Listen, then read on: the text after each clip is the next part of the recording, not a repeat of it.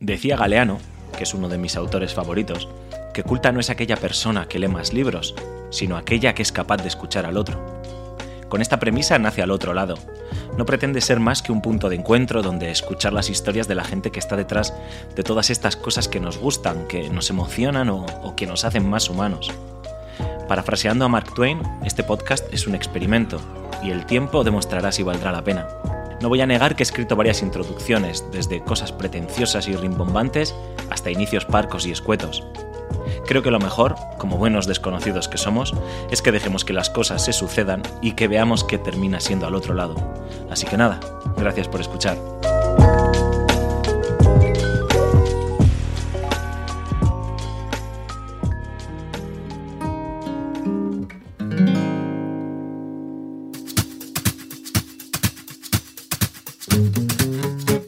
Hoy charlamos con Óscar Alonso. Óscar es un creativo publicitario bilbaíno, ilustrador y el alma mater de 72 kilos. Con 3 millones de seguidores, estoy seguro de que es la cuenta de redes sociales que mejor buen rollo despierta en este país.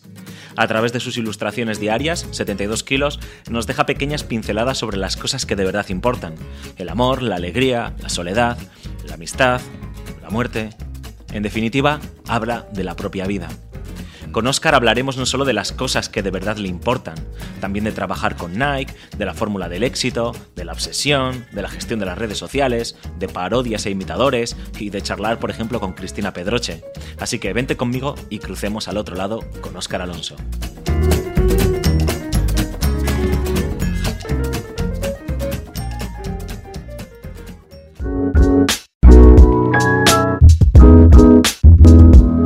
Al otro lado, con Alfonso Gómez.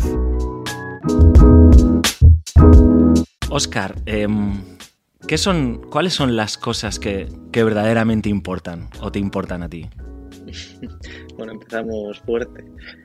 Eh, para mí, las cosas que importan mm, son muy, son muy, muy básicas. Es ahora mismo estar con mis hijos, con, con Lucía, con mi mujer, y intentar frenar el tiempo para que mis padres no se hagan muy viejos, muy mayores. Y ya. Eh, mm, Has dicho que son cosas como sencillas o, o simples, ¿no? Pero en, en este en mundo el en el, papel son, son sencillísimas. Pero- Sí, sobre, sobre el papel parece sencillo, ¿no? Pero en este mundo en el que vivimos, eh, que todo pasa tan rápido, Mm. eh, en el que pues eh, incluso ha- hay ahora un síndrome, ¿no? El, el FOMO, el, el miedo a, a- a perderte algo, haber elegido esto, creo que también es un poco representativo de la persona que está, bueno, pues que idea y que ejecuta y que está detrás de, de 72 kilos. Eh, que estaba pensando, eh, lo decía en la introducción, creo que es, eh, a ver, definirte, eres un ilustrador, obviamente, bueno, un creativo publicitario, un ilustrador, eres un, un ser humano, pero definirte como, te he definido como la cuenta de redes sociales para hacer una definición como muy sencilla y un, un poco simplona.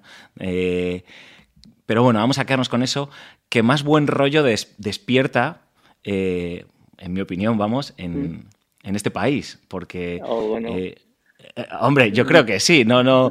eh, bueno, ¿Tú qué vas a decir? Tú a lo mejor no, no, no, sabes ni cómo te, te catalogas, ¿no? Pero eh, me ha gustado la respuesta que has dado porque creo que está muy en la línea de, de lo que haces, ¿no? De lo que intentas hacer con, con 72 kilos o llevas haciendo, vamos, en los últimos años.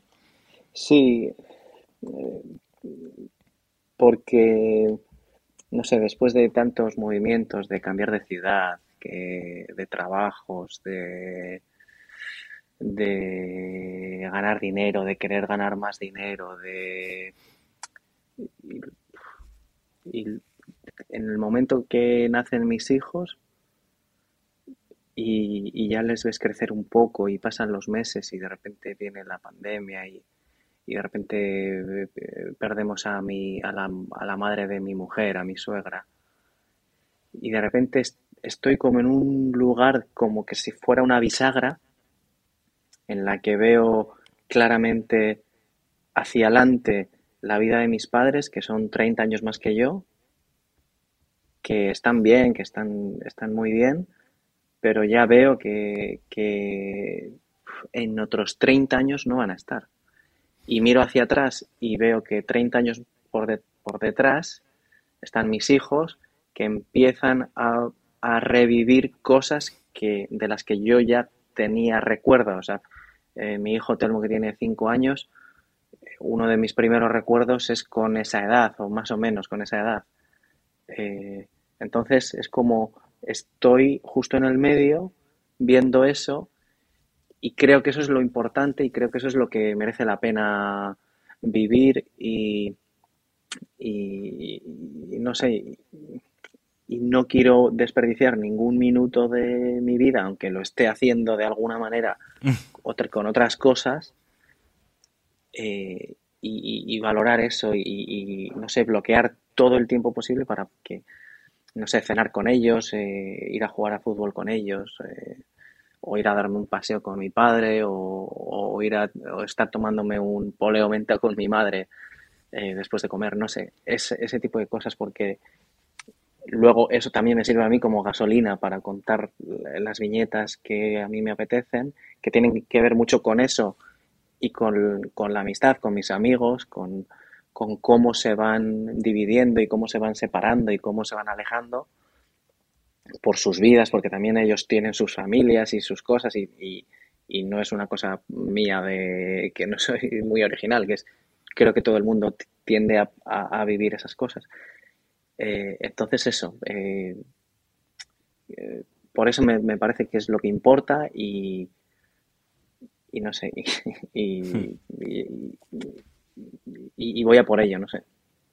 Es curioso porque, y me quiero salir de todo el tema pandemia, ¿eh? porque es algo que nos tiene a todos desgastados, me imagino que a ti y a, tus seres queridos y a tu familia también, y bueno, has puesto el caso de, tu suegra, obviamente, eh, creo que estará todo muy presente, pero has hablado de la pandemia como en cierta manera también como un punto de, inflexión. Y mm. em, yo en la pandemia eh, recuerdo que me pilló leyendo un libro del escritor Juan Tallón que se, se llama Rewind y es un, momento en el que es un libro en el que bueno pues eh, habla de unos chicos que están de Erasmus, bueno, no me acuerdo muy bien si era de Erasmus, bueno, están en Europa y están viviendo muy felices y despreocupados y de pronto pues ocurre algo eh, que hace que cambie su vida, ¿no? que es un poco lo que nos pasó a nosotros con, con la pandemia. Eh, pero fíjate, en ese momento de cambio, eh, yo, mm, o sea, ya conocía tu trayectoria, ya te, ya te conocía, eh, sabía lo que estabas haciendo, eh, digamos que el fenómeno 72 kilos eh, era ya una realidad, vamos, pero fue justo en la pandemia cuando, no sé de qué manera, mm, supongo que no solo me ha pasado a mí, sino que también le ha pasado a más gente, nos diste como eh, en un momento como de tristeza, de, incluso de, aburrimiento, porque joder, tanto tiempo encerrados en casa, y además a mí me pilló eh, solo en aquel momento y demás, eh, era como una ventanita a, no sé, al, optimismo. Iba a decir a la esperanza, pero a lo mejor la esperanza es, es demasiado inocente, ¿no? Pero sí como al optimismo y, y, no sé tú cómo, cómo lo viviste, ese momento personal en el que eh, pues bueno, había pasado lo, que nos has contado de tu suegra, estábamos mm. encerrados, imagino que con tus hijos y tu mujer, y sacabas tiempo también para, para dar una mirada optimista a, la vida. Sí, eh, sí, a mí me pilló, nos pilló obviamente en casa y, eh, y bueno, tenemos la suerte de tener una casa grande y la verdad es que lo pasamos medianamente bien, o digamos que bastante bien, un 7 pondría de, experiencia dentro de, dentro de lo que era, de que no podías estar a 10 porque no podías eh, salir de casa, pero bien. Y, y, sí, yo seguía trabajando porque trabajaba por aquel entonces en una agencia de publicidad pero sí, me parecía como que había que... No me sentía con la obligación, ni mucho menos, pero creo que era como un, no sé, un, buenos días, un algo, una sonrisilla, un algo para, para, la, para la gente. Primero para mí, primero para, para también encontrarme bien y, y que iba a pasar pronto y que aunque haya han pasado dos años y seguimos ahí eh, todavía trompicones, pero pero sí, dar un poquito de, optimismo que dentro de lo muy malo no, a nosotros no nos estaba tocando tan de cerca y, que era una batalla bastante sencilla de, librar, que no había que hacer muchas cosas, que, justo ahora que hoy precisamente que ha empezado esa invasión de, de, Rusia de, Ucrania, sí. en Ucrania, eh, digo, eso sí que es grave, o sea, eso es, no, no te puedes solo quedar en casa y consumiendo Instagram o, Netflix o tienes que hacer algo más y tienes que hacer algo mucho más serio y, implica cambiar de vida radicalmente o, estar frente a, al terror, a, la guerra. En, en, nuestro caso era quedarse en casa y, y que pasara el tiempo lo más rápido posible. Entonces, en esa circunstancia yo pensé que, era bueno dar un poco de optimismo. Pero como lo seguí, como lo, hice antes, lo que pasa es que creo que hubo esa, esa conexión perfecta, esa marea perfecta en la que las cosas funcionaron a mi favor por, por el tipo de mensajes que estaba dando pero que no, no lo hacía tan intencionadamente, o sea, no, no estaba buscando eh, nada más que servirme a mí y de, de, forma indirecta sirvió a los demás. Y, y, bueno, y ha pasado más o menos la pandemia y las cosas siguen yendo muy bien, pero, pero en cualquier momento podrían, podrían pasar algo mal, no sé, nunca sabes con, con, con Instagram, con los algoritmos, con todo eso no sabes eh, hacia dónde van las cosas. O si viene una red social nueva, nunca se sabe. Pero bueno, pero esa época no sé si la recordaré dentro de 30 años como algo malo. Yo creo que, fue, no sé, tibio, normal. O sea, eh, sí. que, que había que pasarlo y había que pasarlo de la mejor forma posible porque no estábamos, yo no estaba solo, estaba con mis hijos y, ellos son, eran demasiado pequeños como para enfrentarse a algo serio y, lo llevamos bastante bien, ¿no? Pues jugando mucho, inventando cosas, dibujando y, bueno, creo que era también una postura hacia ellos el hecho de, de, afrontarlo con optimismo. Sí, es curioso porque, a ver, yo creo que eh, has puesto un ejemplo eh, que además no podría estar más de actualidad, que es eh, esta invasión de Ucrania, que era algo también de lo que te quería preguntar, más que nada como, bueno, ya lo intentaré enlazar luego, ¿no? Eh, en, en, marzo de 2020 pues pensábamos que se acababa el mundo y dos años después estamos viendo que el mundo gira y encima probablemente me ha gustado como lo dices, ¿no? Probablemente hasta se puede relativizar y no quiero frivolizar que ha habido gente que ha fallecido y ha enfermado gravemente con el COVID. ¿eh? No, no, no vamos a, a, hacer a frivolizar ni mucho menos. Mm. Pero te das cuenta, ¿no? Cuando lo puedes mirar un poco con otro pozo que dices, efectivamente, a lo mejor hemos sido, o, yo también me, pienso como tú, me he sentido afortunado, ¿no? Pues porque a pesar de la soledad y de, y de la tristeza, como muchos eh, compatriotas y muchos vecinos nuestros, pues dentro de eso era afortunado porque tenía calefacción, conexión a internet, eh, mucho tiempo de ocio, podía trabajar, o sea, eh, pero tú dirías, Oscar, que en este, en ese momento ahí hubo realmente un punto de. O sea, yo he estado dándole vueltas intentando entender cuál puede ser el fenómeno. No sé si tú también eh, lo piensas de vez en cuando o, intentas tampoco no darle muchas vueltas, ¿no? ¿Cuál es eh, la fuente del éxito o, dónde está. Eh, el, fenómeno de, de, 72 kilos, porque es que surgió de una forma ha evolucionado.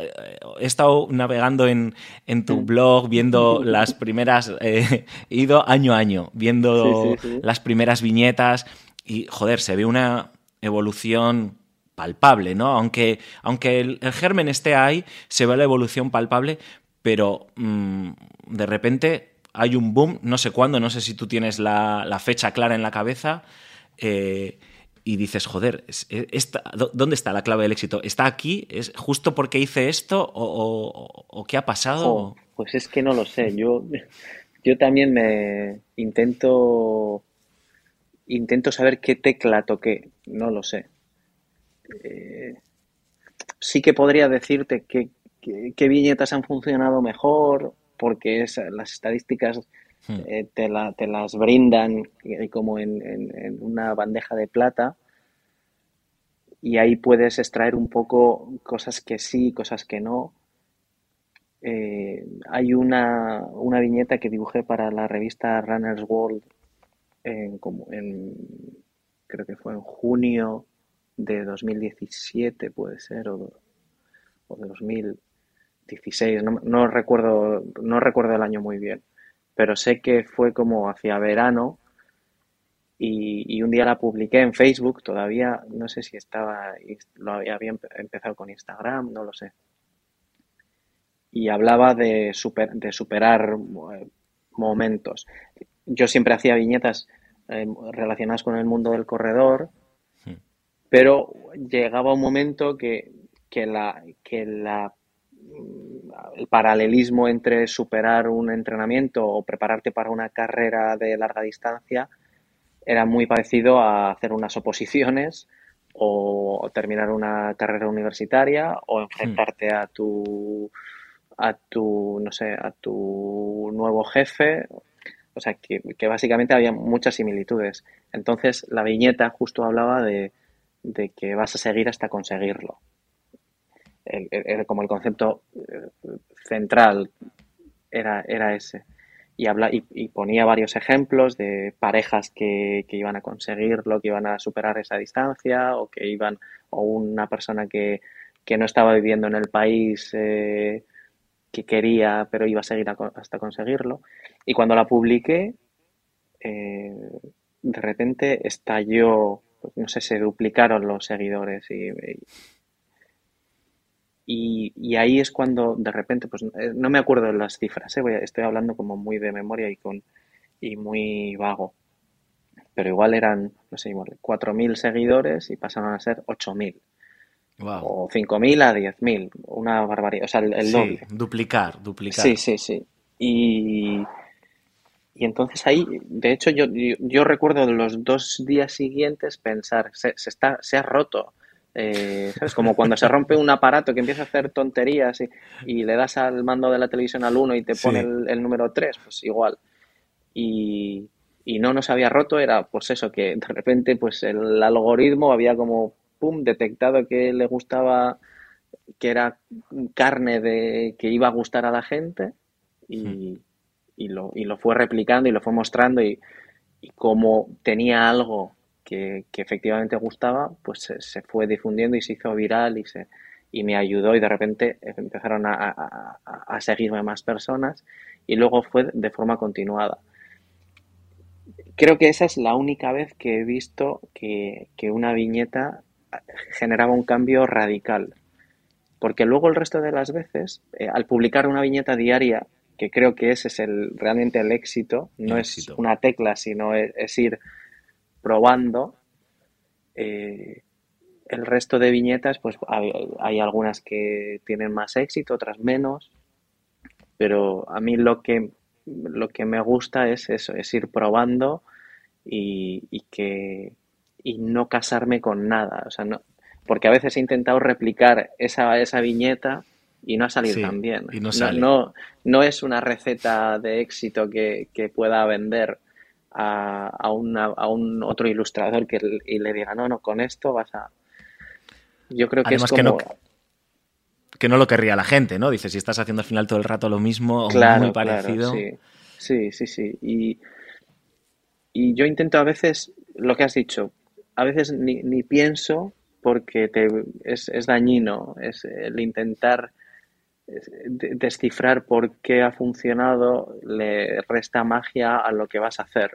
No, no es tan fresco o no es tan inocente o no es tan casual. O sea, yo ahora dibujo con un iPad, por ejemplo, y, y respeta bastante bien los gestos que hago con la mano, pero cuando reviso los cuadernos que, con los que empecé, y, y, no, y, no tan, y no tan temprano, igual con los que dibujaba hace tres años, ahí hay una espontaneidad que, que es brutal. Y era, era una espontaneidad que me surgía en el momento en el que mis compañeros de, del trabajo que se bajaban a las 12 a tomar café, de 12 a 12 y 20, o 12 a 12 y cuarto, yo hubo un momento que ya dije, ¿para qué? O sea, no me gusta tomar café primero. Eh, eh, y, voy a llegar a casa y voy a ponerme a dibujar y voy a perder tiempo de estar con mi novia o con mi mujer. Eh, ¿Por qué no dedico esos 15 minutos a, llevarme una libreta y dibujar? Y me bajaba de, a la calle, me sentaba en un banco y dibujaba. Y en esos 15 minutos generaba ideas y generaba viñetas súper sencillas que no requerían, no eran grandes dibujos, pero eran reflexiones como inteligentes o, puntos de vista diferentes y de esa frescura, de esos 15-20 minutos, eh, salían cosas que merecían la pena. Que luego había días que no, obviamente, pero y no eran siempre. Pero esas libretas creo que estaban llenas de pequeños momentos de éxito que, que, no estaban buscados, que simplemente era, pues, estás trabajando a tope y de repente te dejan un recreo de 15 minutos sí. y empiezas a hacer eh, rabonas y empiezas a hacer malabares con el balón y que no caiga el balón y creo que hay esa frescura eh, no la puedes conseguir de otra manera. Y no sé, te cuento esto porque creo que es como el análisis que yo he hecho de, de, por, de cómo volvería a, a recuperar eso que, que, me, que me ha traído hasta aquí, no lo sé. Y luego mucha suerte, es que yo creo que es de repente que, no sé, que, que un futbolista te retuitee y que lo vea su, no sé, es que no, es que es todo sí. tan tan difícil de, de replicar o de, de, analizar por qué, que no lo sé.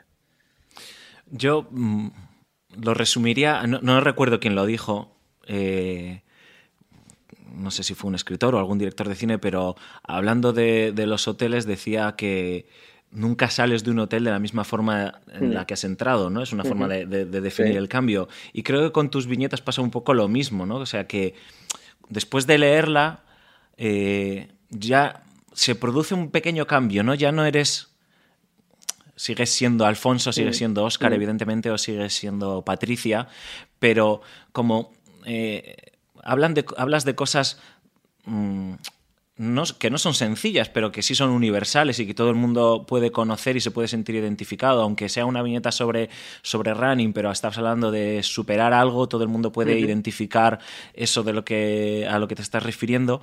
Eh, creo que la magia reside en eso, ¿no? En que al final dejas un pozo y dejas a la gente pues pensando un ratito, aunque sea dos minutos, pero son esos dos minutos en los que dices, oh, qué curioso. O ha habido alguna vez que después de ver alguna de tus viñetas a la noche, eh, eh, le he escrito un mensaje a mi madre. O sea, digo, hostias, menos mal que estaba a 72 kilos para recordarme que soy un desgraciado y que tengo que escribirle a mi madre, ¿no? Eh, creo que ahí reside la, realmente, Oscar, eh, eh, sin, sin, ser pretencioso, pero creo que ahí reside un poco la magia, ¿no? El, el, toque y lo diferencial. Y por eso, eso que te decía al principio de ese buen rollo, ¿no? Esa cuenta de, de redes sociales que entras en, mm. sobre todo en Twitter, ¿no? Y es aquello un vertedero de odio sí. infumable, ¿no? Y Instagram. Mm un vertedero de, entre comillas, vertedero, ¿eh? de uh -huh. postureo y de sí. rollo aspiracional y claro, de repente te topas con 72 kilos que te dice, mira, y miras y dices, ostras, y ha pasado algo, ¿no? Has entrado en un hotel y has salido de ese hotel de una sí, forma diferente. Sí, sí. a mí me, me gusta mucho eh, observar, o sea, observar lo que está pasando, me- estar en una reunión y, y hablar poco y fijarme mucho en, en cómo, en- no sé, en cómo van vestidos o cómo hablan o cómo callan. Y, y luego, o sea, me- me- el cuaderno en el que, en el que tenía yo para trabajar, eh, en el que iba apuntando todas las ideas de, de anuncios y lo divertido de ese cuaderno era la parte de atrás, que era donde, donde yo apuntaba las cosas en las reuniones que me hacían gracia. Y eso eran como verdades eh, eh, de la- humanas que yo decía, pero ¿por qué está, por qué está hablando esta tía tan alto? Porque es que si estamos todos, eh, si estamos a tres metros, ¿por qué habla tan alto? ¿O por qué el otro se está rascando la cabeza todo el rato? ¿O por, o por qué uno se levanta?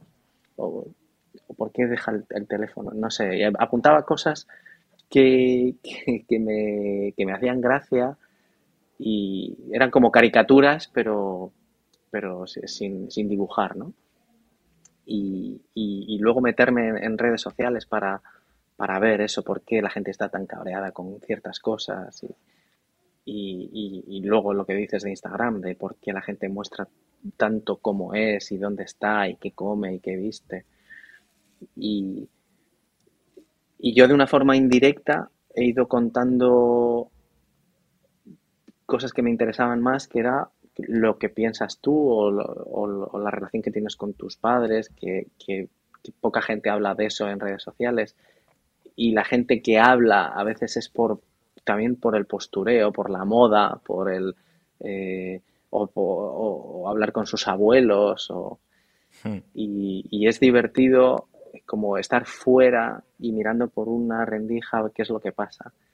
Y, y esa, esa, esa personalidad me parece que, que me ha servido siempre también para hacer anuncios cuando, cuando he trabajado en agencias de publicidad, buscar lo que llamaban el insight, eh, eh, esa verdad eh, inmutable y, y que luego lo, lo, lo he aplicado a, las viñetas, que es lo mismo, ¿no? Yo empecé a hacer viñetas porque, me, porque quería hacer anuncios de Nike y, y, y- Nike no era el cliente que estaba en la agencia que yo estaba, que yo trabajaba. Hmm. Y, y quería contar esas, esos valores de superación y esas cosas de, de enfrentarte a algo en principio imposible, pero que no era tan imposible, que lo había hecho, eh, lo habían hecho millones de personas eh, antes que tú, correr una maratón. Y, y esa facilidad y esa eh, y esas verdades las encontrabas en, en la observación diaria y, y eso luego aplicado a, las relaciones con tus padres o con tus amigos o con tu pareja, que funcionan como viñetas porque, porque son verdades. Es como los monólogos que te sientas y dices, pero qué cabrón, ¿por qué, por qué lo está contando tan bien? Que es que parece que me está contando mi vida. Y es simplemente observación y, luego un poco de, de- de limpieza para que para contar solo lo mejor. Tú me lo preguntaba también, ¿no? Digo, eh, de pequeño, ¿dibujabas y eras tan reflexivo o, o no tiene nada que ver? O sea, esto ha sido algo que ha ido madurando el carácter según has ido creciendo. Ni siquiera te gustaba dibujar de pequeño, me- jugabas no, a me gustaba. fútbol. Me gustaba mucho dibujar, me- o sea, me- los deportes me encantaban, eh, jugué mucho a fútbol y a baloncesto, pero y patinaba también y, y corría, eh, bueno, o sea, he intentado hacer todos los deportes y, y a día de hoy también, pero también dibujaba y me gustaba mucho y no dibujaba bien, no era de los que, que decían, pero este tío, porque cómo dibujaba a Mario Bros tan bien? No, o sea, yo dibujaba mal y, y- y intentaba copiarlo y, y sí que recuerdo y tengo cuadernos en casa de, de- de- dibujando a los Simpson o pero no hacía esas reflexiones, sí que de repente escribía algún poema y tengo cuadernos de donde dibujaba, donde escribía algún poema o donde escribía muchos cuentos. Y fue más hacia en la etapa de la uni cuando, cuando empecé a escribir cuentos y los compartía con mi novia y se los enviaba y, y eran malísimos, pero, pero sí que te, había esa voluntad de, de, escribir y de hacer cortometrajes y de estar siempre con una cámara contando historias o inventándome con muñecos eh, cortos o, pequeñas historietas así cortas de, un minuto, que luego vi que la publicidad era, era, era eso, era contar en muy poco tiempo una historia. Y, pero, pero de pequeño no era tan tan reflexivo, era más, eh, sí que pasaba mucho tiempo dibujando, pero no, pero no he descubierto de repente una reflexión, no sé, eh, mística en, los cuadernos de cuando era pequeño, ¿no? Hombre, hubiese sido ya la leche. Eh, eh, leer esos cuadernos de cuando eras pequeño y la parte de atrás del cuaderno de cuando trabajabas, eso puede valer, puede valer oro. Guárdatelo que puede, puede valer oro. Has hablado en un momento dado de, has nombrado a Nike. Y es algo que, también te quería contar porque creo que, bueno, lo haces, lo, haces bien. No sé si es por, evidentemente, por tu vertiente creativa, eh, también porque... Eh, a, ver si soy capaz de centrar la pregunta, que estoy yendo como muy rápido. Eh, has hecho viñetas para marcas, ¿no? Pues Plátano Melón, para Nike, para Netflix, Aldeas Infantiles, para. Ahora no me acuerdo de muchas más, eh, pero para muchas. Pero ¿cómo es, o sea, cómo es ese proceso en el que. Me o sea, no, quiero entrar en el proceso burocrático en el que te contactan o lo que sea, ni mucho menos, ¿no? Pero, ¿cómo es trabajar con una marca o qué tiene que tener un proyecto publicitario, entre comillas, eh, o sin comillas, para que a ti te encaje, ¿no? Es decir, para que le encaje a 72. Eh, ¿Cómo tiene que ser o cómo es esa relación? Hmm, interesante pregunta. Eh, eh, tripas, que me apetezca. al principio yo tenía la, la, esperanza de que algún día llegara ese momento, ¿no? De que las marcas claro. llegaran porque yo, por mi vertiente publicitaria, sé resolver problemas de comunicación eh, de la forma publicitaria, de una forma publicitaria. De, tú, me dices que, que Nike tiene un está trabajando para que eh, facilitar el acceso al deporte a los niños y yo, los, yo sé buscar la forma eh, mejor. Pero me han venido, han venido muchas marcas en las que me piden cosas, que diga cosas que, que son, que no son verdad, que son maquillaje. Que no está alineado ni siquiera, ¿no? Con tu propio mensaje. Claro, entonces yo ahí eh, Entiendo que hay muchas marcas que vienen por, eh, por el volumen de personas que me siguen, como irían a Telecinco antes que a Tele Bilbao, por ejemplo. Sin duda. Entonces, eh, yo les digo, ok, si queréis que yo cuente esto, lo tengo que contar a mi manera, pero no, voy a, no puedo contar esto porque yo no me lo creo mucho. Si no me lo creo yo, eh, no creo que la gente tampoco. Y si tú estás viniendo porque se lo voy a enseñar a, dos millones de personas, eh, me vas a tener que pagar mucho dinero. Y, más allá del dinero, eh, mira, hace, hace un mes me vino una persona que trabajaba en el mundo de las casas de apuestas. Y yo le dije, mira, no, me dice, yo es que te puedo pagar mucho dinero, te puedo pagar... Eh, Una casa. sí, sí, bueno, no, tanto, pero, pero había, había, había mucha, mucha tranquilidad en ese número. Sí. Y yo le dije, creo que no, no va a funcionar, no te va a funcionar ni a ti ni me va a funcionar a mí. Yo, yo voy a ganar un montón de dinero, pero voy a perder muchísimo más dinero a la larga, porque hay muchas marcas que están viendo lo que yo estoy haciendo y están pendientes, o sea, están queriendo trabajar conmigo, están buscando la oportunidad para que haya algo que contar interesante, que lo cuente 72 kilos de su man a su manera, pero todavía no podemos. Y si veo algo que, que hace él que no está bien, no voy a no voy a colaborar con él. Y él y, se lo intentaba explicar a esta persona y me decía, ya, pero te puedo pagar mucho dinero. Y le digo, ya, ya, pero es que no, que no es dinero, que no es el dinero, que es que, que 72 kilos ya es una marca y creo que, que es como vestirse. O sea, sería raro que tú fueras a trabajar un día vestido de, de, de, una cosa que no vas vestido todos los días o que te empezaras a comportar de una manera que no te has comportado ya. Y una marca es una persona que la ve mucha, la, ve mucha gente y a la que le sigue mucha gente por, por lo que es o por lo que cuenta o por lo que les transmite o por lo que les hace sentir.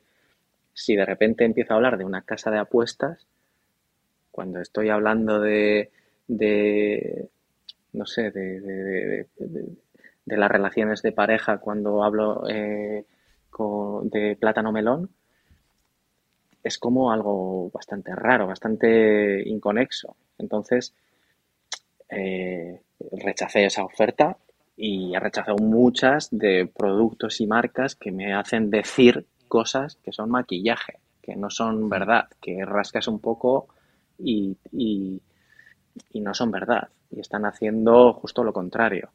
Entonces, eh, a veces me siento eh, demasiado privilegiado y creo que es un lujo decir que no a ciertas a ciertos proyectos, pero creo que hay que protegerlo y, es mi trabajo más difícil. De, todo lo que hago durante la semana con respecto a las viñetas y a 72 kilos, lo más difícil es decir, o sea, proteger mi marca, protegerla para el futuro, para que siga siendo lo que creo que es, que es, es un, un lugar donde yo quiero contar lo que veo a mi alrededor de una forma eh, lo más natural posible. O sea, que sea lo más yo posible. Sí, además porque eh, la gente que te sigue o la gente que te seguimos detectas, ¿no? Cuando la gente no se sorprende, quiero decir, porque en redes sociales eh, una persona influyente esté em, o haciendo publicidad o hablando de un producto determinado y la gente, entendemos, tenemos dos, dedos de frente, sabemos que eso es una colaboración que está pagada y no pasa nada. Mientras sea de una forma natural, mientras eh, esté eh, siguiendo pues un poco la misma narrativa y, el mismo, se utilice el mismo mensaje que, que se utilizaba de otras formas, la gente no se asusta, ni siquiera dice, ya, sabía, 72 kilos se ha vendido al capitalismo, ¿no? Ni sí, he, recibido mensajes así y, digo, ya, chico, pero... Eh, o sea, yo ya me había vendido al capitalismo mucho antes. En el momento en el que eh, iba a ser director de cine con 18 años, pero con 20 descubro que hay un lugar en el que se pueden contar historias de una forma breve, que es la publicidad, y la forma de trabajar eh, creativamente eh, es mucho mejor. De lo que piensas a lo que sale hay poca poco procesamiento de pues, se, se, se, maquilla un poco las, las, las, ideas que tú has tenido como creativo y salen y eso a mí me, me encantó no descarto dirigir una película en el futuro, pero ya me he vendido a trabajar para una maquinaria que, que, vende cosas. Yo he tenido, yo he trabajado, eh, hubo una época en la que trabajé en Chicago y había una planta entera en el edificio donde yo trabajaba, de la agencia en la que yo trabajaba, que, hacían anuncios de, de Malboro. Eh, que no, que no, eran anuncios en sí, porque los anuncios ya no se pueden hacer, pero hacían colaboraciones y hacían hmm. mucha, eh, muchos eventos y muchas cosas como por debajo. Y había gente, y esa gente, los creativos de esa planta, ganaban tres veces más que los otros creativos que trabajaban para, para las marcas que, convencionales, digamos. Y, pero no hay, o sea, está mal eh, trabajar para una industria que está haciendo el mal. Lo que pasa es que yo he, yo he podido decir que no cuando he trabajado eh, para mí, yo puedo decir que no a ciertas cosas. Si consideras que me he vendido por hacer un, un anuncio de, de Nike, pues bueno, yo estoy bastante tranquilo. He tenido momentos de duda, pero creo que estoy bastante tranquilo porque es una marca que me gusta, que me inspira y que ha hecho cosas mal, sí, pero creo que eh, ha, hecho cosas mucho mejores de las malas que ha hecho, pero no podemos estar teniendo una conversación sobre cada cosa que pasa porque eh, caeríamos en, o sea, cerrarías Instagram, porque Instagram también es un lugar donde, donde ha habido cosas que no, no eran tan, tan transparentes. Entonces, bueno, es una conversación muy interesante. Porque es muy fácil también eh, ver las contradicciones en el otro, ¿no? o sea, al final... Eh, eh, no me acuerdo también quién, quién, lo decía, ¿no? Pero al final vivir es cabalgar tus propias contradicciones y, yo, em, como cualquier persona que nos esté escuchando, pues hemos hecho cosas que juraríamos que no íbamos a hacer o que nuestros principios bueno, a ver, primero, como si tú mm. estuvieses haciendo algo malo. ¿eh? claro, no, no, no. Por ahí los tiros, ¿eh? Pero bueno, o sea, que yo puedo entender que alguien diga, jo, me encanta mucho 72 kilos, pero me da una rabia cuando veo que hace, está promocionando la serie de Netflix de tal y cual, no sé cuál, y dices, ya, bueno, pero. Mm, para, mm, pues o puedes pasar completamente o, que no pasa nada, que es legítimo, o puedes intentar también ver y, bueno, primero entender que también ostras, alguien tiene que vivir de, de, su trabajo y sobre todo si es coherente, ¿no? Yo eh, no he visto, tampoco es que sepa, ¿no? En todas las cosas con las que has trabajado, digamos, en todas las viñetas que han sido que han sido promocionadas, ¿no? Pero no he visto una incoherencia en ningún momento, ¿no? Me encantó la campaña de Netflix, por ejemplo. Me pareció que iba muy en la línea de lo que haces, mm. de lo que hace 72 kilos. Eh, por supuesto, no estabas promocionando, o sea, justo además la, serie que estabas promocionando en ese momento, eh, es que es que Netflix había hecho un muy buen trabajo. Es decir, el departamento de Netflix que se acercó a 72 kilos había entendido perfectamente qué es lo que haces y por qué se tenía que acercar a ti, ¿no? O sea, eh, la, casa de apuestas de turno no hizo realmente un buen trabajo, un buen trabajo acercándose a ti. O sea, podía haber buscado otro perfil eh, donde seguramente estaba también el público al que quiere llegar, ¿no? Que bueno, una cuenta que tiene o, 72 kilos, que tiene 3 millones de, seguidores entre todas sus redes sociales, pues evidentemente es muy jugoso, ¿no? Pero es comprar al peso muchas veces, ¿no? pero esto ya es otra conversación que a lo mejor se nos está. Sí, sí, sí, sí. Pero no, pero sí, pero está claro. Y lo de las, lo de las, lo de las marcas, eh, cuando decías lo de dejar pasar o, colaborar con, algunas y con otras no. O sea, eh, hace como un mes o, dos semanas revisando eh, con qué marcas había trabajado, o sea, yo ni me lo creía, decía, no, no he sido yo. Pero, o sea, es Netflix y Nike y, y Wallapop y Plátano Melón. Es verdad. es increíble. Y se da la circunstancia eh, que, las mejores viñetas, las viñetas que más repercusión han tenido, positiva, más alcance han tenido, más, eh, más me gustas y, todas esas variables que yo en el día a día no, no miro porque intento estar un poco alejado de eso, han sido colaboraciones con marcas. Justo una viñeta que he hecho con Plátano Melón hace dos o tres días ha sido de lejos, de lejos, la, viñeta que más, eh, más alcance ha tenido de la historia de los 14 años que llevo publicando viñetas. Y, y ha sido una cosa como muy sencilla, que era comunicación en pareja, cosas para mejorar, que no, no hay una pareja perfecta, pero se pueden perfeccionar ciertas cosas. Y, y era para promocionar una guía de, comunicación en pareja que tiene, que tiene la eh, Plátano Melón. Y ha sido un espectáculo y ha llegado a, no sé, a 7 millones de personas, no sé, una barbaridad. Wow. Y,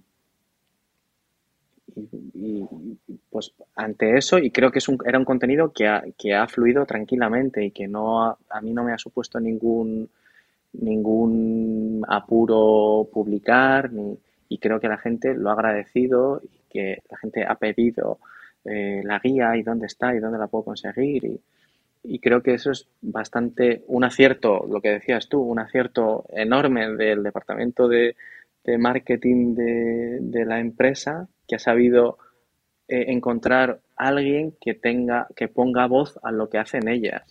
Eso es. Y no, y no tanto eh, mi éxito, porque yo voy a hacer esto eh, sí o sí. O sea, lo que hmm. pasa es que esto se ha amplificado y ha funcionado por, por no sé, por, por las teclas que, que, no sé cuáles son, pero que, que, ha, que ha, funcionado por, por, por algo.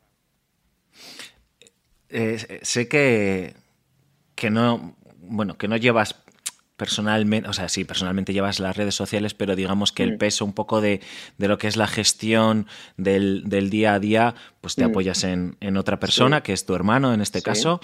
Eh, esto, bueno, a ver, me imagino que obviamente es porque no me pueden imaginar el, el volumen de, de, de, mensajes.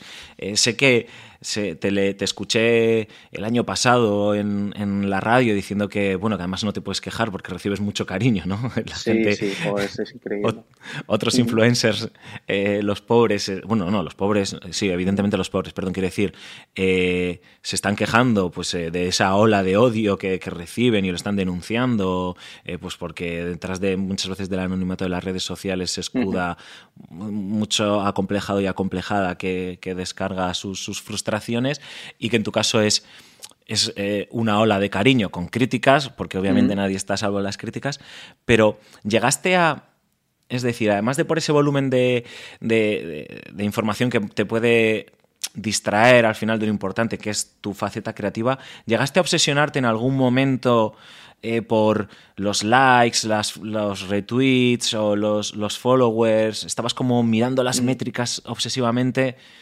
¿O, o fue un proceso natural? Dijiste, no, mira, es que esto ya no lo puedo gestionar yo porque se me está escapando y, y pierdo tiempo. Fue, fue, un poco por las dos cosas. Por, eh, porque hubo un momento que hace dos años, 2000, bueno, dos años y medio, eh, crecía, crecía a un nivel desorbitado y yo me encontré como dos o tres veces metiéndome eh, en, 15, en un espacio de 15 minutos eh, a ver si habían seguido los había, a ver si habían subido los seguidores. Subido. Y ahí como lo, de, lo detecté y dije, no, no, esto no, esto no está bien.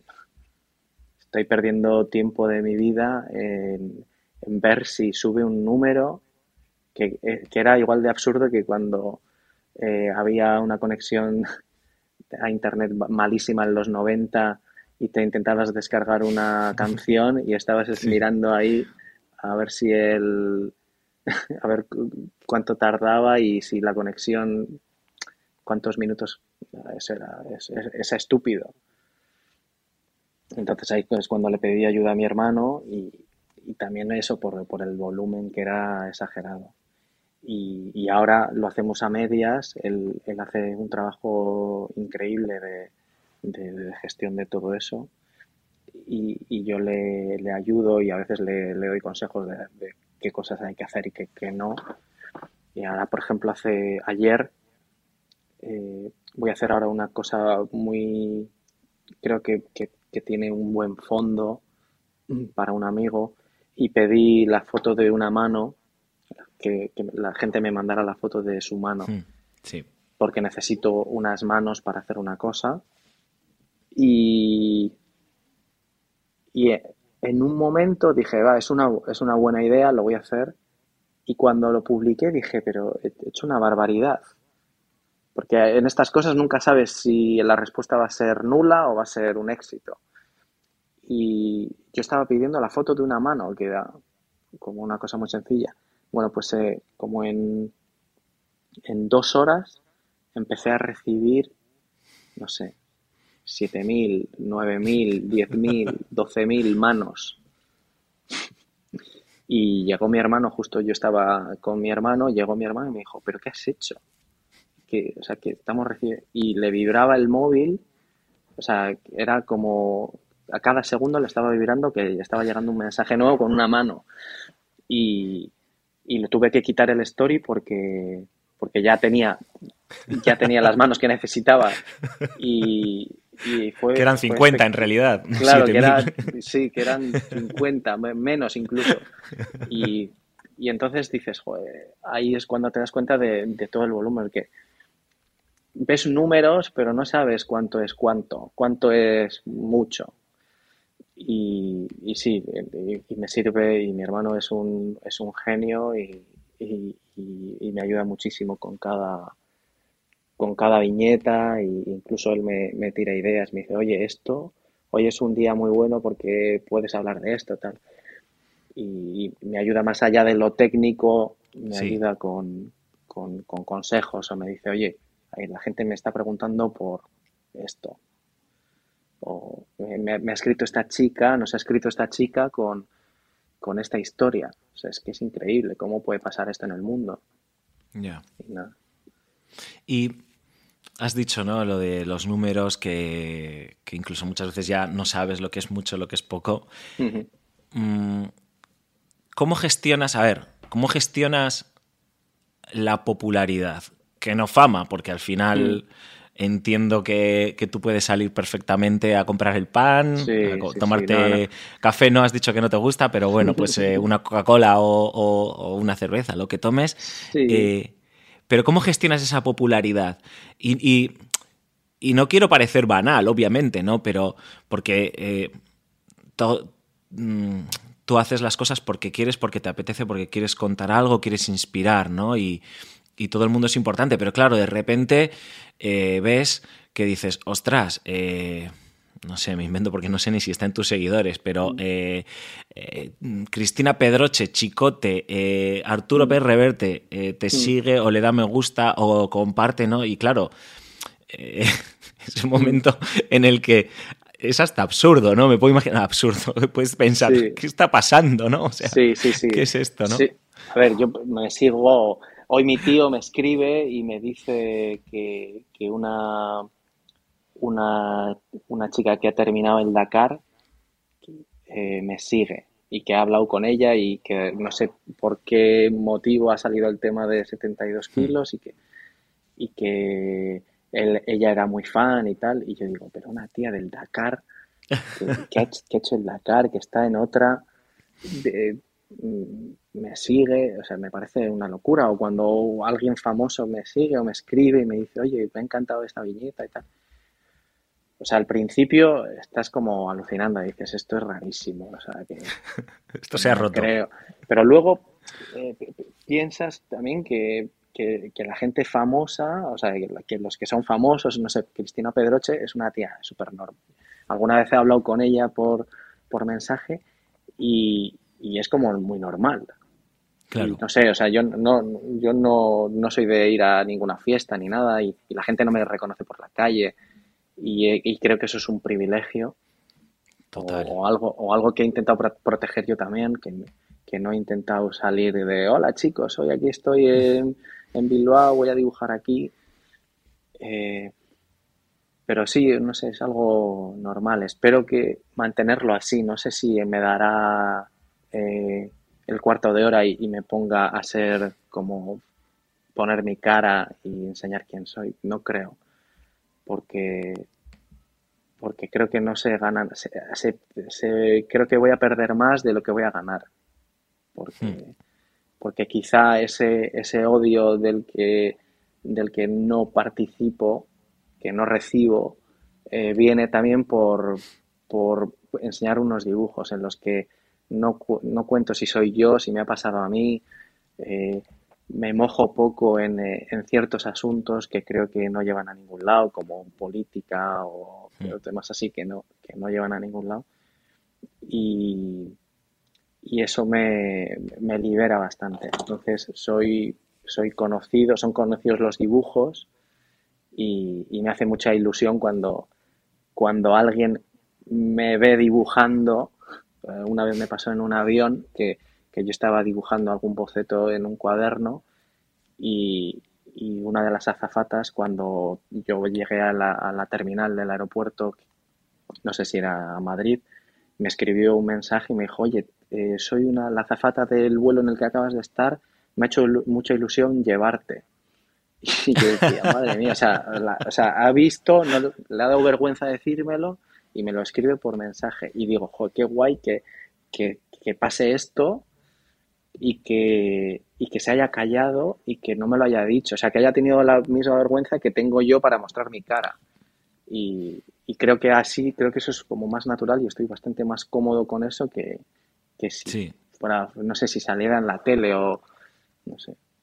Sí, o fingiendo algo que. O sea, porque la esencia de, de 72 kilos no también es eh, que que estás haciendo algo de una forma completamente natural que parece que lo haces para ti. O sea, hmm. no sé hasta qué punto eh, estás pensando, tengo que hacer esto porque esto mm, es tendencia, ¿no? Y ahora eh, han lanzado unas bombas, han lanzado unas bombas en Ucrania eh, y se me ocurre hacer algo que puede ser súper natural ¿eh? y súper normal querer hacerlo y, nadie puede pensar que te estés como aprovechando o subiéndote una, a una tendencia, ¿no? Pero la sensación que da viéndote es como que primero tú miras la viñeta o lo que quieres hacer y dices, vale, esto me gusta a mí, ¿no? Y ahora se lo quiero enseñar a la gente. Sí, sí, sí, total. Mira, precisamente con, con esto de Ucrania. Esta mañana yo normalmente no consumo noticias. Eh, intento ser como bastante selectivo con lo que consumo. Y bueno, esta mañana nos hemos despertado con la noticia de, eso, de, este ataque. Y entonces, eh, normalmente las viñetas yo las dibujo como en, en, una hora, en dos horas, en tres horas. En lo que tardo en pensar, hay veces que las traigo ya pensadas porque se me ha ocurrido mientras corría o, o, o leyendo algo o apuntando algo o escuchando música y hay días en las que me siento delante de, mi cuaderno e intento analizar qué es lo que pasa, e intento buscarme la vida para sacar una viñeta ese día. Y hoy me enfrentaba a eso. ¿eh? Ha habido una, guerra a 3.000 kilómetros de aquí. ¿Dibujo una viñeta sobre eso o no? Hmm. Y mucho, mucho rato he estado pensando, no, pero a medida que iba escuchando la radio, decía, es que... Y me empezaba a sentir mal por el porque empezaba a pensar, ¿qué pasaría si me pasara a mí? Claro. Que es una cosa como, ¿qué, le pasaría a mi familia si, si, si, si, somos esa gente que está eh, huyendo en coche de Kiev? Eh, porque, en su, porque en su ciudad están bombardeándola y porque no sabes qué va a pasar.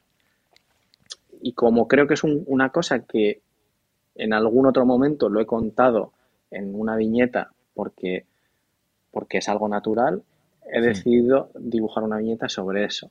Y hoy voy a publicar una viñeta sobre, sobre precisamente ese sentimiento de, mi familia y yo estamos escapando de, de, un bombardeo, de un, terror, de una guerra.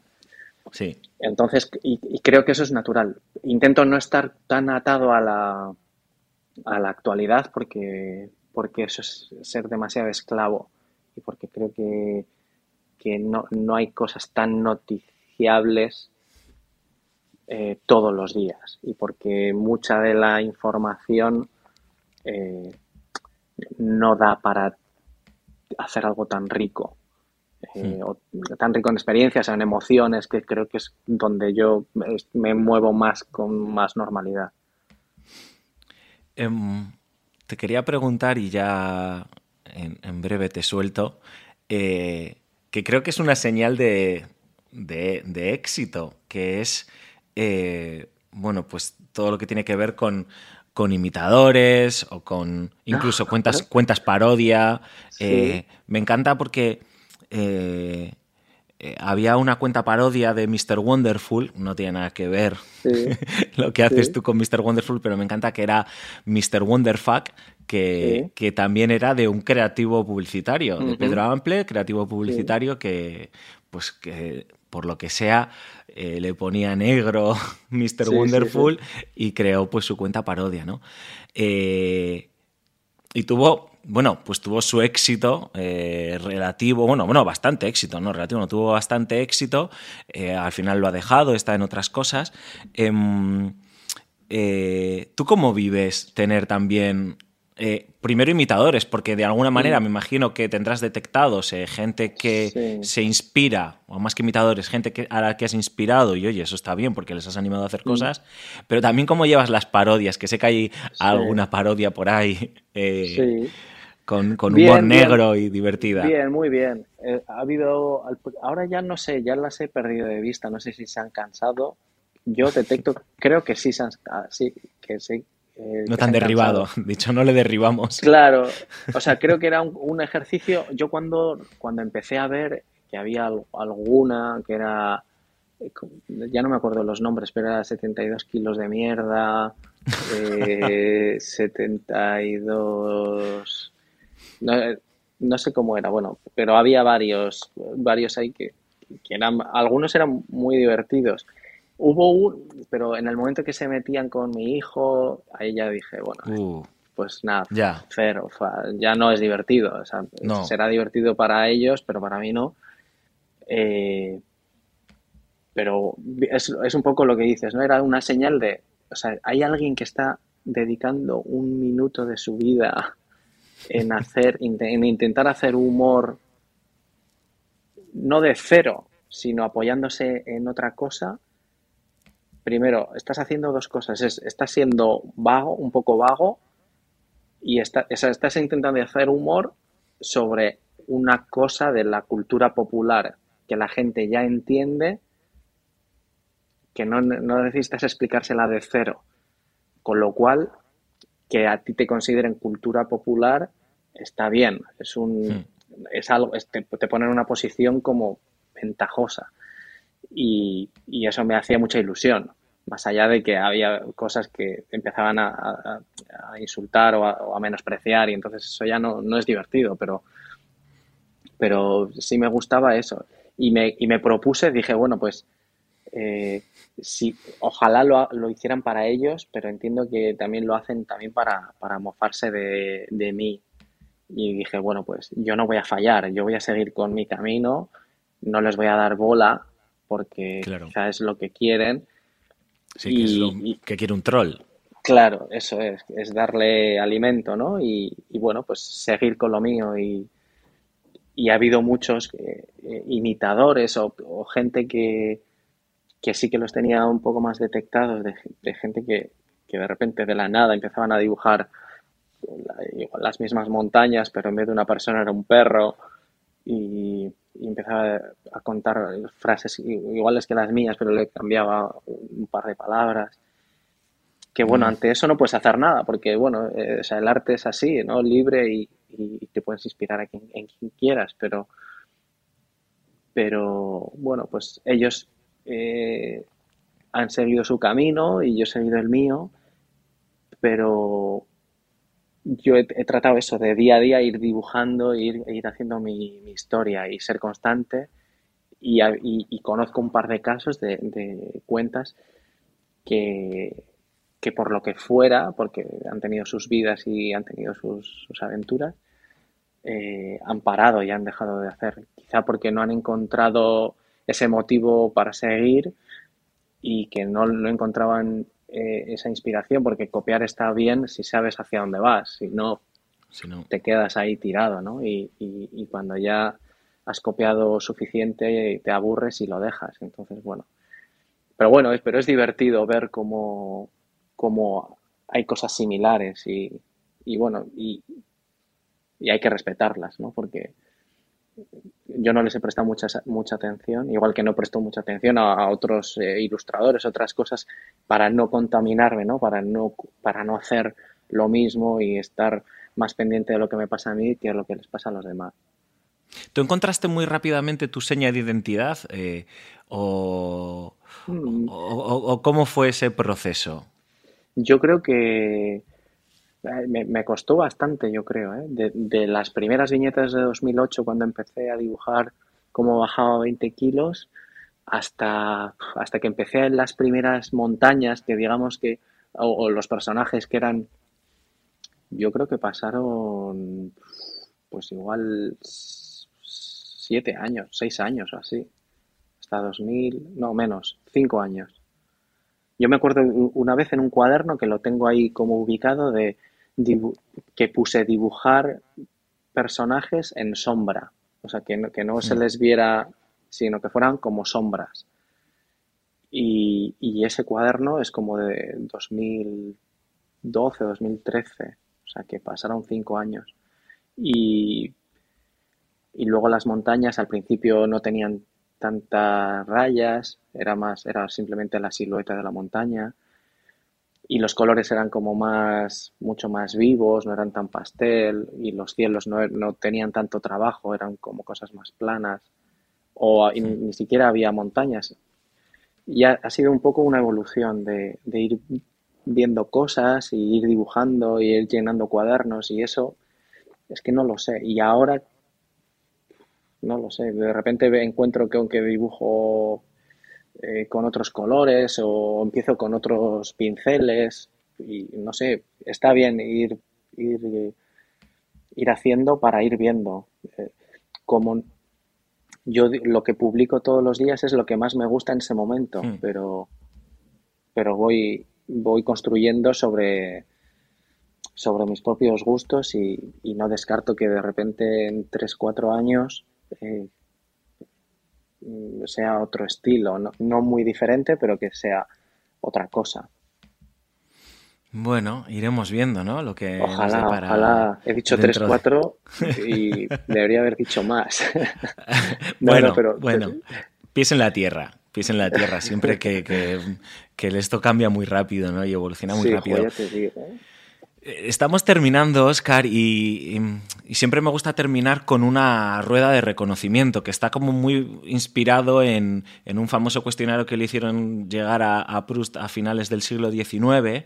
Son preguntas directas, eh, algunas que pueden ser un poco abstractas. A ver qué nos respondes y, qué sale de tu cabeza, ¿no? Porque dicen que, ayuda a conocer también a la, persona. Venga. Oscar, ¿qué te gustaría tener que no puedes comprar? Hombre, creo que lo más... Tener 16 años. Volver a la adolescencia. Sí. Pues, ¿qué le dirías a tu yo de 16 años? Mm, dibuja más. Oh, interesante. ¿Dibujas más, dibujas más, dibuja más para perfeccionar tu técnica o dibuja más porque eh, te va a servir para, no sé, calmar tus demonios, tus inquietudes? ¿Por qué?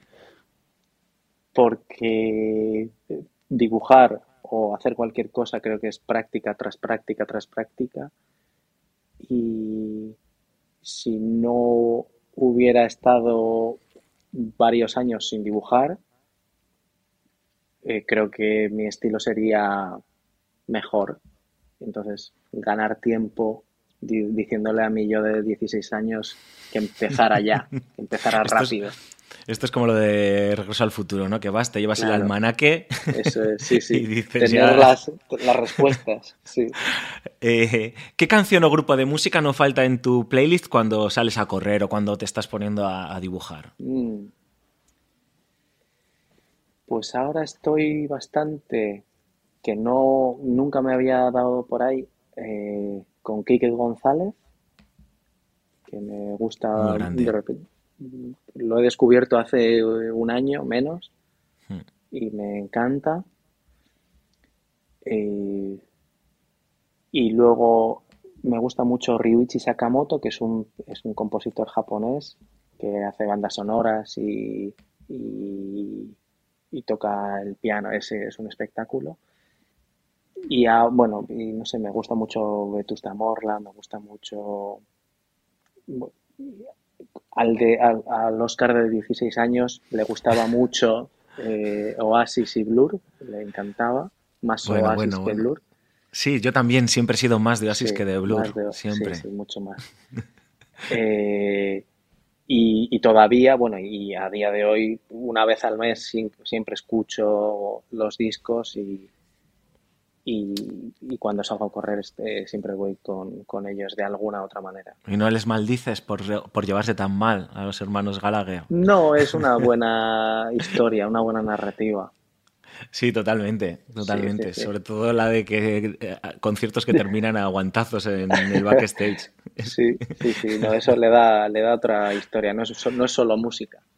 Eh, ahí tiene la mítica ya. de, de hecho, yo no quiero que vuelvan. No sé si algún día pasará. Parece que se llevan tan mal que no va a ocurrir, ¿no? Pero por favor, que no vuelvan. Que no vuelvan. Les, o sea, yo, si necesitan dinero, ah, montamos un crowdfunding o lo que sea con 72 kilos y levantamos dinero para que, se, para que se jubilen, pero que no vuelvan. y dos más, Oscar, y ya, y ya terminamos. ¿De qué te arrepientes? De... Además de no haber dibujado. Más con 16 de no haber dibujado más con 16 años. De. Mm, de no haber ido de Erasmus, por ejemplo. Hmm. Yo tampoco fui. Eh, y me arrepiento. sí, sí creo ¿No fuiste por decisión consciente o.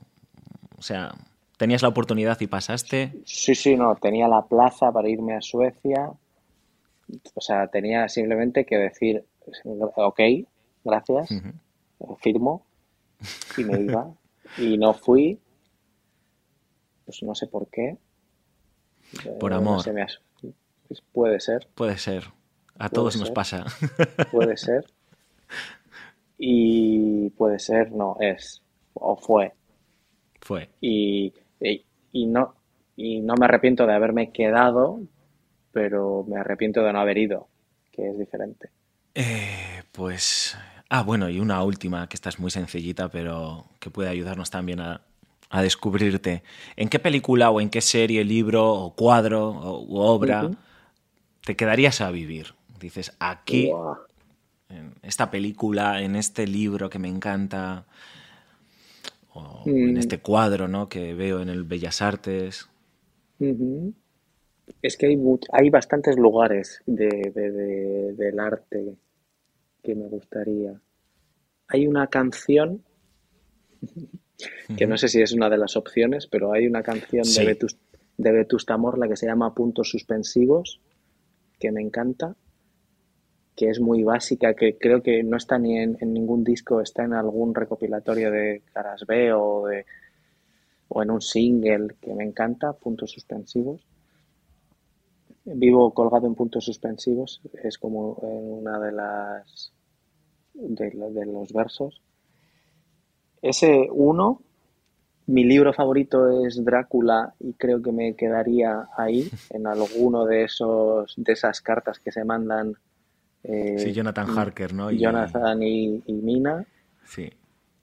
Porque ah, me, da pánico los, eh, los el terror. no me gustan las pelis de terror, pero esa me siento atraído y y como que es un viaje a, cuando era pequeño y lo leí por primera vez y cada vez que lo leo es un viaje hacia eso. Entonces no sé si es quedarme en, el, en Transilvania o quedarme en mi, en mi juventud. Es curioso, ¿no? Como las cosas que, que nos marcaron de, de, críos o de adolescentes, eh, al volver a ellas es o sea, al, revisitarlas en, ya en nuestra, nuestra adultez y con que incluso las ves de otra forma, eh, te, te retrotraen a ese momento y, yo por lo menos a mí me pasa, los ves con esos mismos ojos. O sea, yo soy un fan del Señor de los Anillos y, lo he leído muchas veces, prácticamente lo leo una vez al año y, sigo leyéndolo con los ojos del de, Alfonso de 10 años, que lo leyó por primera vez, ¿no? Sí, sí, es que yo creo que ese, ese es el viaje. Oscar, muchísimas gracias por acercarte al, otro lado. Eh, te deseamos bueno, pues todos los éxitos del, mundo y que, que vaya todo muy bien, que seguimos muy de cerca todo lo que haces y, nada, oye, esperamos hablar contigo dentro de esos tres o cuatro años y que nos cuentes cómo ha evolucionado tu, técnica, ¿no? Me marco ahora en el calendario 24 eh, de febrero de 2026. Perfecto. lo hacemos, y también me lo marco. Vale. Un abrazo muy fuerte. Muchas gracias, que, que me hace mucha ilusión haber hablado contigo, que sigas escribiendo tan bien, que lo haces muy bien que te deseo lo mejor y que nada, y que eh, todos los días un poquito y, va a llegar. Muchas gracias, Oscar. Un abrazo fuerte. a vosotros.